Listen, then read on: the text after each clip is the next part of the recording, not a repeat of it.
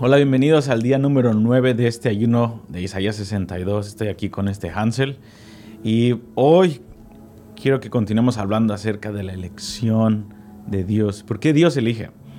Eh, obviamente estamos enfocándonos en Israel, estamos enfocándonos en la pasión que Dios tiene por levantar a un pueblo que ame lo que Él ame y que interceda por lo que Él está intercediendo. Y estábamos hablando de la controversia que es Jerusalén la elección de Dios hacia Jerusalén y cómo ah, resalta la rebeldía que tenemos como humanidad contra la soberanía de Dios.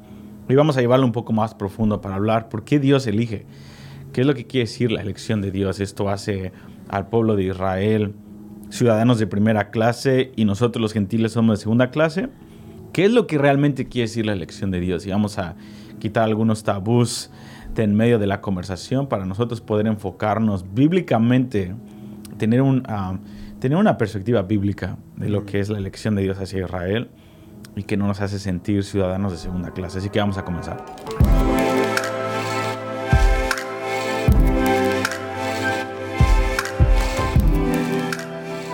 Ok, vamos a entrar en este tema. Isaías 62. Isaías 62 es donde hemos estado por por varios días en este día número, número 9. Pero Isaías 62, versículo 7, el Señor dice, estamos, vamos a decir una y otra vez, porque es, ayuno, es un ayuno de Isaías 62. Dice, ni le den tregua hasta que restablezca a Jerusalén y la ponga por alabanza en la tierra. Dice, está súper comprometido con levantar una iglesia mundial, incluyendo a los judíos mesiánicos, a a la iglesia en Israel que eh, eh, está comprometido a levantarnos, a despertarnos para poder darnos su sistema de valores y poder nosotros abrazar la debilidad de la intercesión y el poder de la intercesión.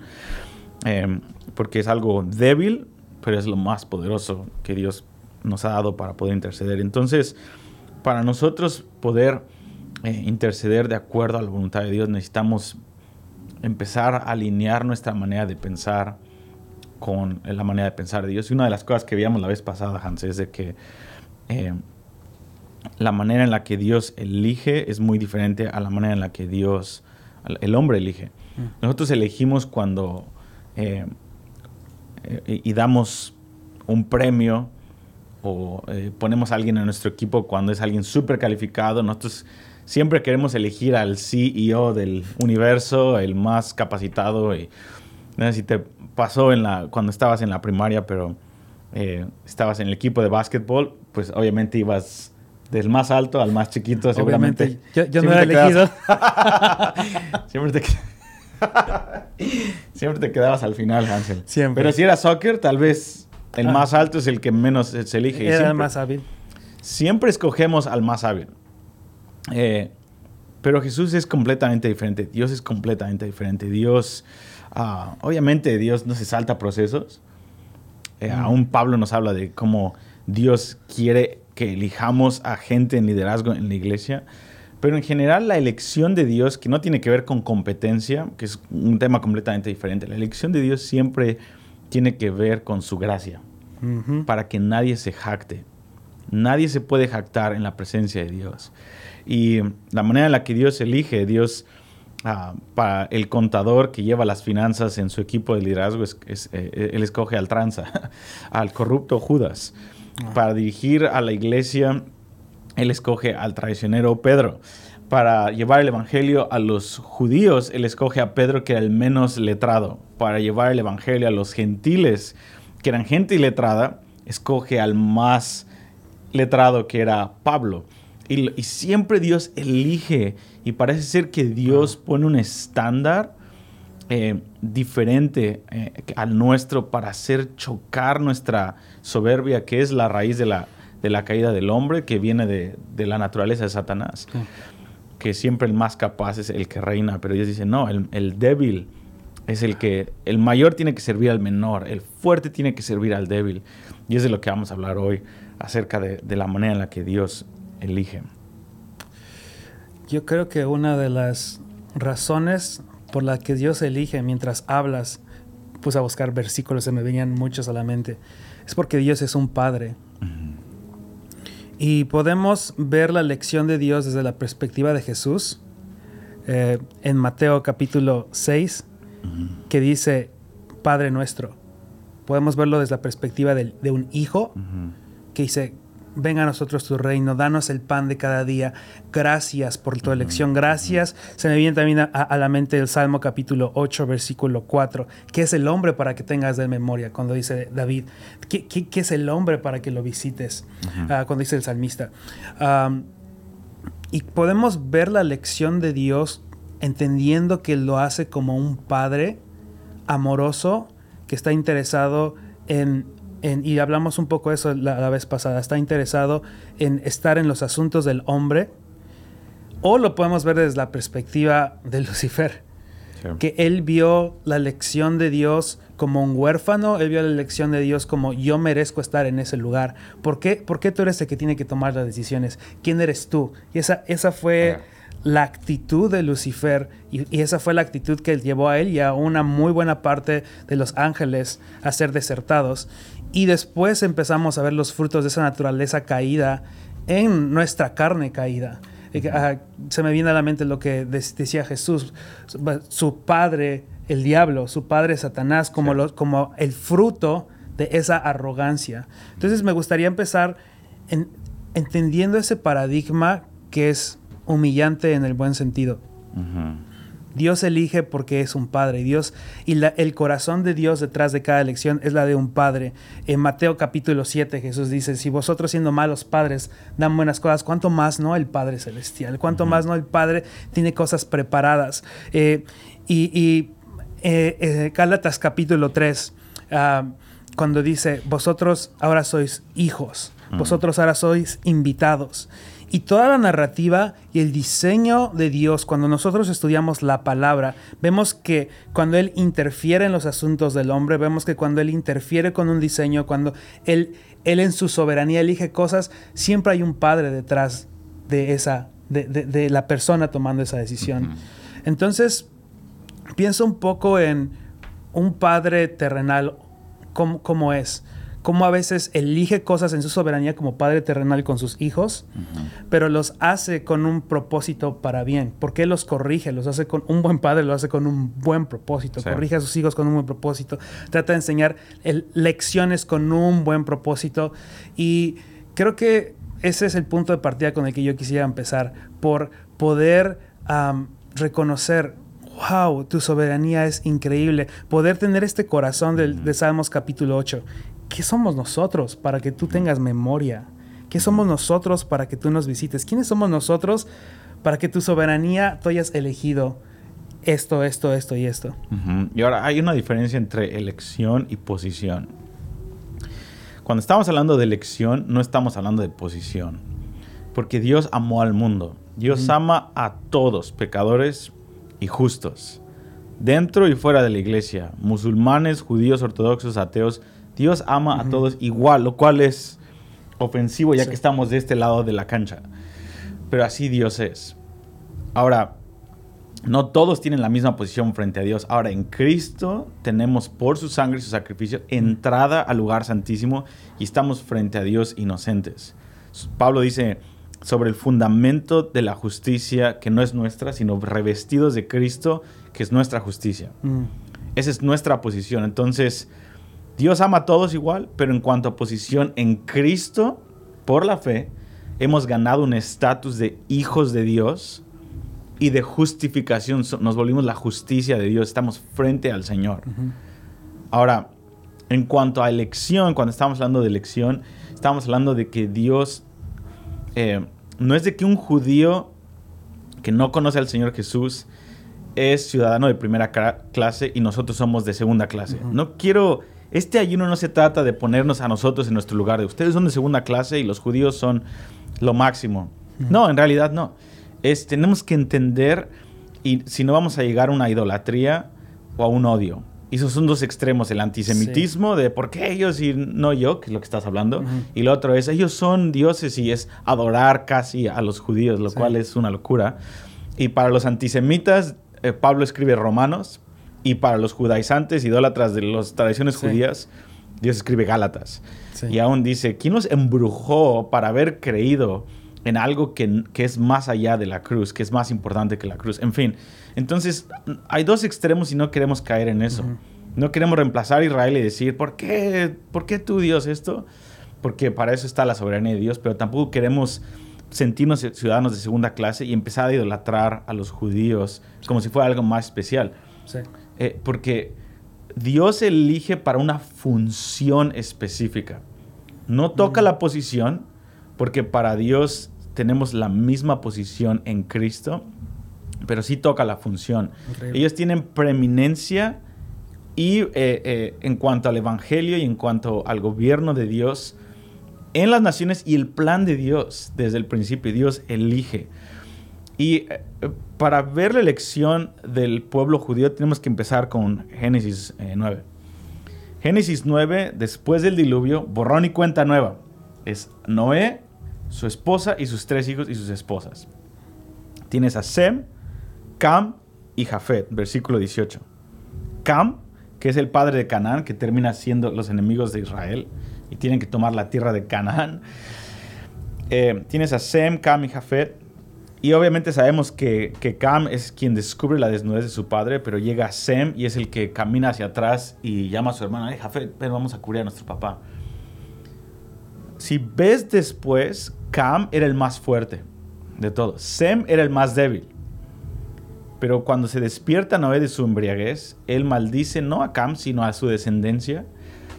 Y él dice, ahora la manera en la que te vas a redimir, Cam, y tu descendencia es, tú tienes que inculcarle a tu descendencia, empezando por ti, que la manera en la que Dios quiere posicionarte para recuperar lo que perdiste por tu insensatez, porque en pocas palabras, él estaba viendo la desnudez de, Noé, pero en pocas palabras él estaba viendo la desnudez de Dios en cierta forma, no físicamente, pero él estaba burlándose del hombre que Dios había elegido, que era Noé. Una vez más, Cam, burlándose de Noé es como burlándose de por qué Dios eligió a este pobre. Mm. Este, y era el salvador del mundo, era el, ungido de Dios, Noé. Y Cam lo desprecia. Mm. Y dice, ok, la manera en la que Dios te va a salvar del orgullo es por medio de la humildad. Ahora tú quiero que voltees a ver a quién, a Jafet. No, él es tal vez más fuerte que tú, tal vez igual que tú, pero Sem es muy, muy débil, según lo que vemos en la historia de Sem. Quiero que sirvas a ese. Pero yo, yo servirlo a él, a mi hermano. Sí, vas a servirlo a él. Y esa es la manera en la que Dios va a redimir al mundo. Y desde el principio, de ahí es donde viene la palabra antisemitismo, antisem. Es más allá que el pueblo de Israel, es la elección de Dios. Por eso el antisemitismo no es nada más una cosa racial o de, de raza, es una cuestión de elección, es la rebelión del hombre satánica para ir en contra de la elección de Dios. Porque todos eran hijos de Noé. Pero el antisemitismo no es una raza diferente, que odias una raza diferente, o es odias la elección de Dios. Mm. Por lo tanto, te levantas. Pero siempre es, Dios levanta al fuerte y le dice, sirve a tu hermano. ¿Y qué es lo que vemos? Sem hace lo contrario. Un capítulo después vemos a este Nimrod, que es el descendiente de Cam, y ¿qué es lo que hace? Hace una ciudad junto con Jafet y sus descendientes, la, Torre de Babel. Y en vez de servir, oprimen a Sem. Y una y otra vez, Ismael oprime a Isaac. Esaú oprime a Jacob, y aunque eran hermanos. Una vez más, no es algo de raza, el antisemitismo se ha vuelto, ha evolucionado, pero en la raíz de eso es un odio hacia, aún entre hermanos, la misma familia, hacia la elección de Dios, hacia lo que Dios escogió. Y por eso Dios nos llama a entrar por las puertas de la humildad, porque hay un misterio que Dios esconde por medio de sus métodos. La belleza y la revelación del misterio de Dios está siempre escondida en algo que el hombre desprecia, que Dios elige a propósito para que el hombre que se jacta en su fuerza, en su sabiduría, lo vea y diga, nah.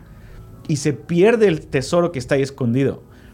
Por ejemplo, Dios esconde la belleza de Dios en el rostro de Cristo. En Isaías 53 nos dice que el rostro de Cristo no tenía parecer alguno. No era un súper guapo hombre, Dice, pero para que le deseemos.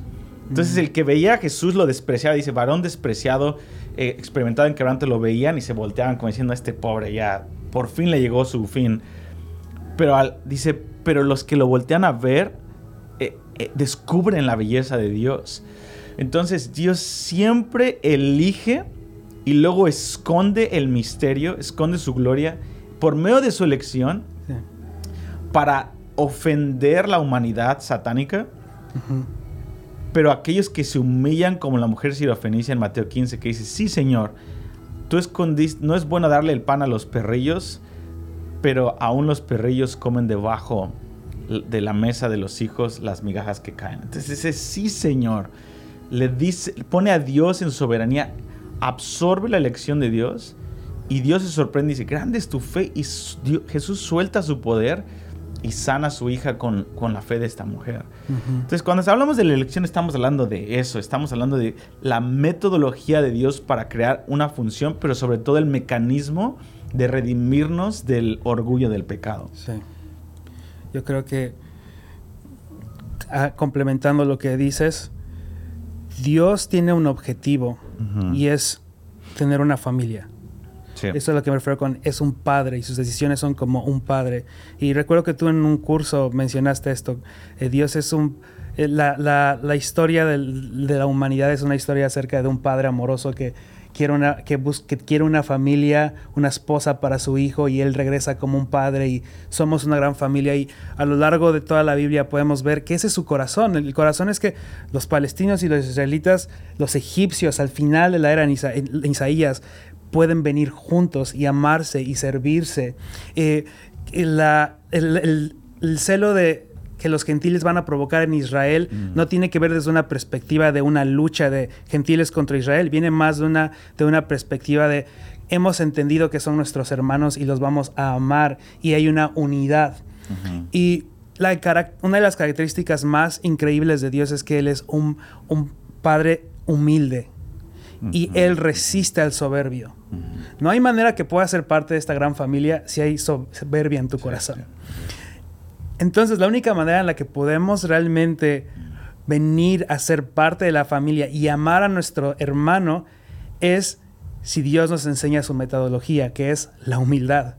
Es a través de los procesos que nos humillan que nosotros podemos abrirnos y entender, wow, voy a servir a mi hermano. Pienso Jesús, justo cuando dice la Biblia en la última ce- cena, que cuando él sabía que todo el reino estaba puesto sobre él y que tenía autoridad sobre todo, su elección fue lavar los pies de sus discípulos Sí, Juan 13, sí. él estaba reflejando el carácter del Padre. Él estaba, est- él estaba de una u otra manera profetizando lo que nosotros somos llamados a hacer como hijos de Dios, lavarle los pies a aquellos que tal vez nos, estaban, nos van a traicionar, en este caso los discípulos a punto de traicionar a Jesús, pero Jesús estaba viendo a sus hermanos, estaba viendo la elección de un Padre amoroso que va a venir por una familia. Entonces, esa- eso es a lo que yo me refiero con que detrás de esa lección es un padre amoroso. Él Claro. decía que al final de la era nosotros podamos, nos, nos podamos amar y la única manera de podernos amar es si, es si Él desarrolla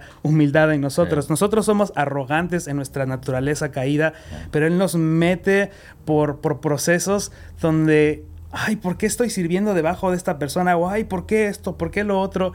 Pero cuando dejamos que Él realmente trate nuestro corazón, la humildad empieza a brotar y, y algo hermoso, em- al- lo más hermoso que empieza a suceder es que nos empezamos a parecer más a nuestro Padre Celestial. Sí. Y tenemos que considerar, creo que hasta la era venidera vamos a poder ver qué tan corruptos y depravados estamos Mm. en nuestra carne. Y, y es por eso que muchos dicen, ¿por qué Dios hace esto? Es que, ¿y por qué Dios hace lo otro? Es que no hemos entendido lo depravados y lo merecedores del infierno que somos en Cristo. Sí. Realmente somos peligrosos sin el Señor Jesús. Entonces, por lo tanto, tenemos un cáncer dentro de nosotros espiritual, todos los hombres y aún cristianos. Y Dios está comprometido a hacer cirugía y no ponernos, ah, tienes cáncer aquí en la piel, voy a ponerte un perfume, ¿no? Y hueles bien, aunque está saliendo pus, te lo limpio y te echo perfume. Y te pongo una playera más bonita, lo cual es la metodología del mundo, es tratar, Jesús lo dijo, ustedes son sepulcros blanqueados en Mateo 23 a los fariseos, que nunca trataron la herida y solamente duplicaron ese cáncer y hacían doblemente merecedores a los seguidores porque estaban eh, tomando ese ADN de, de su padre, el diablo, de orgullo, de religiosidad, de espiritualidad, de superioridad, en vez de humillarse. Y, por eso, por eso un endemoniado, Gadareno, tenía más oportunidad de ver al Hijo de Dios revelado que un fariseo en sus túnicas limpias. Por, el, por el método de la, de la humildad. Y por eso vemos lo mismo. Dios dijo, yo voy a sellar.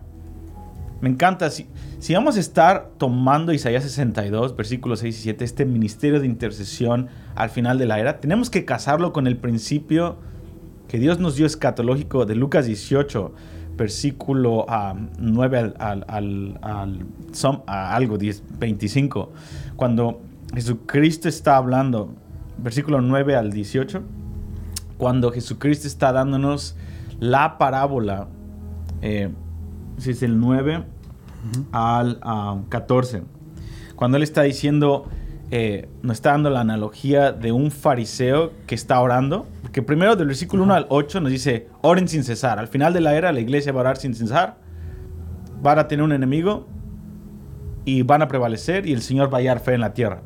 Pero después nos dice, no solamente quiero oración día y noche, con fe, necesito calidad de humildad el calibre del intercesor tiene que ser así. Y el siguiente versículo 9, él empieza a decir, hubo dos hombres, un fariseo y un publicano.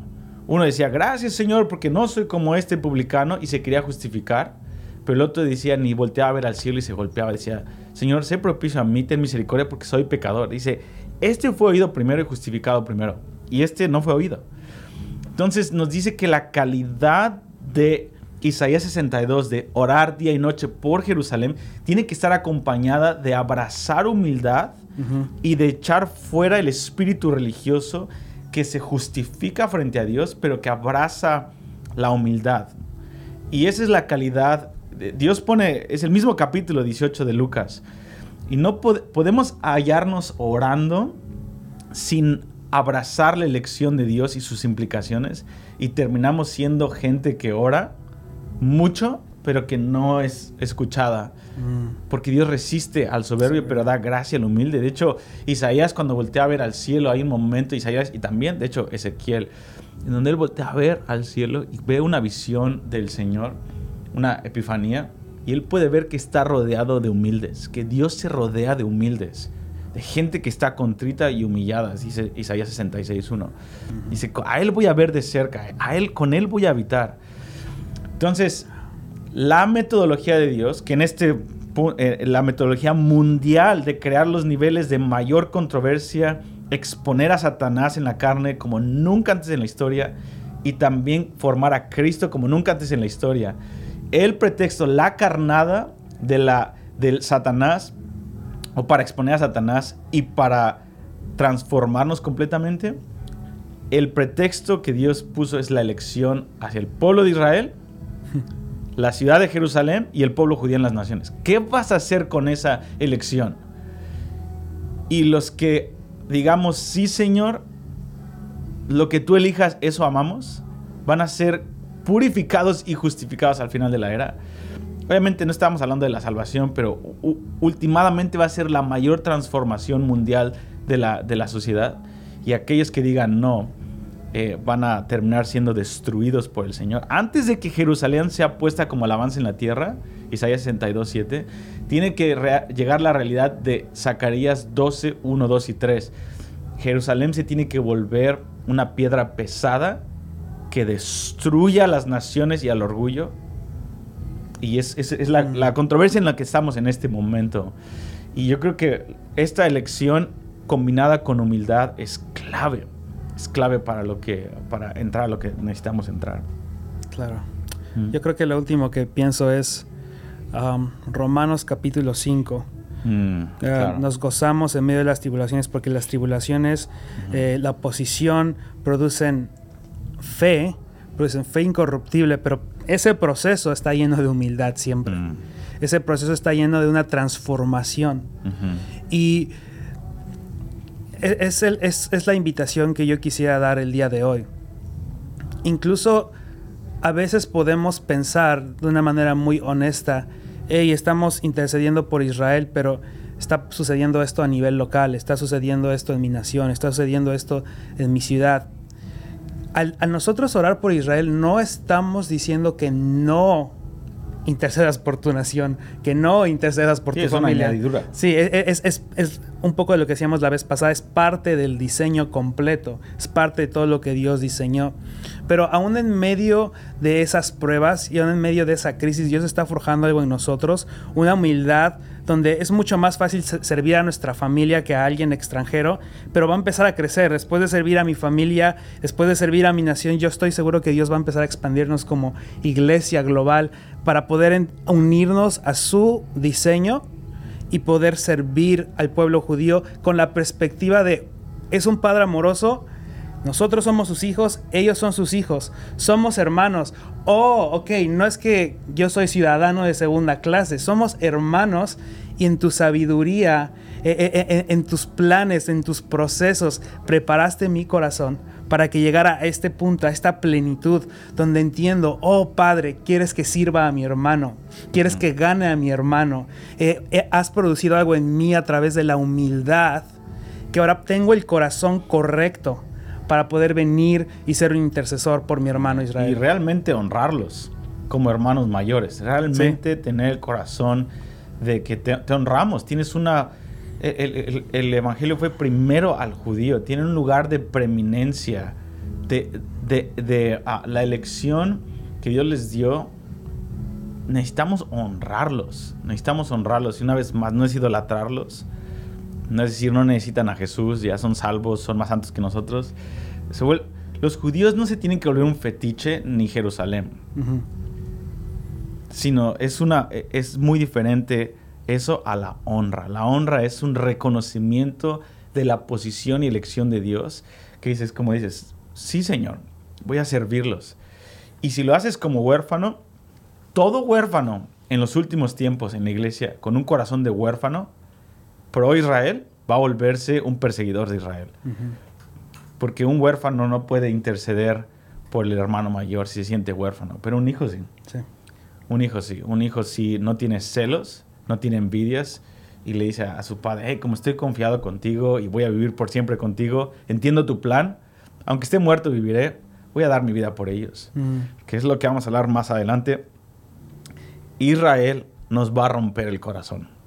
Mm. Es a la, es lo que vamos a hablar tal vez mañana en los próximos días. Bíblicamente Israel nos va a romper el corazón, tiene potencial, el potencial de que aquellos por los cuales oramos, que más adelante en la historia vamos a poder evangelizar, esconder y estar con ellos en la cárcel cuando seamos perseguidos, muchos de ellos no van a entender y todo Israel no va a entender muchos de ellos van a ser salvos, pero la mayoría no va a ser salvo hasta que Jesucristo venga. O muchos mártires mueran habiendo sido rechazados por los judíos. Y es hasta que Jesús regrese que todo eso, testimonio de la iglesia perseguida de mártires, les va a caer el 20 y decir, "Oh", y después lo vamos a ver en la resurrección diciendo, "Eh, no hay problema, gracias. Y va a haber una, una, una coalición de amor y de, aprecia- y de aprecio unos por otros, pero si no si no abrazamos la humildad, Israel puede romper el corazón de muchos creyentes y podemos terminar ofendidos por el rechazo que hay. Y entonces ahí es donde entra más el, el- el tema más, más pesado, que es Sí. literalmente vamos a hacer las obras que Jesús hizo, incluyendo lavar los pies de Judas. Mm. No nada más los milagros que traen multitudes, sino amar eh, en la cruz a aquellos que, que nos crucificaron. Eso va a ser la prueba final. Wow. Dios les bendiga, nos vemos mañana, mismo canal, mismo YouTube, mismo todo. Bye bye.